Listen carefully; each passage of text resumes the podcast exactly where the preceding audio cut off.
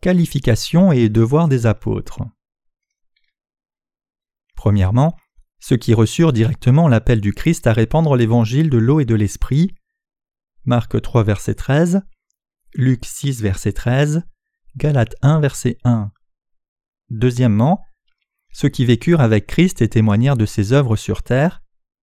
Les disciples de Jésus-Christ furent témoins de l'accomplissement de la justice de Dieu à travers la vie du Christ.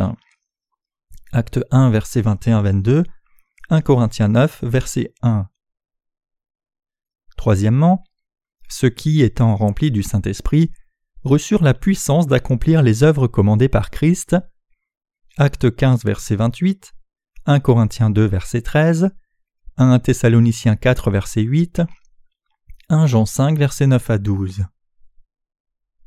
Quatrièmement, ceux à qui fut donnée la puissance d'accomplir des miracles pour porter témoignage à l'évangile de l'eau et de l'esprit sur cette terre. Dieu donna une grande puissance aux apôtres pour que Jésus-Christ puisse être révélé par eux comme le Dieu sauveur. Acte 9, verset 40, 2 Corinthiens 12, verset 12, Hébreux 2, verset 4. Cinquièmement, ceux qui reçurent un appel spécial, tout comme des bénédictions spéciales venant de Dieu. Acte 9, verset 15, 2 Corinthiens 1, verset 1, Galates 2, verset 8. L'autorité donnée aux apôtres est une autorité pour pardonner les péchés aux gens, et par conséquent, ignorer ceux qui ont cette autorité amènera quiconque à sa propre perte.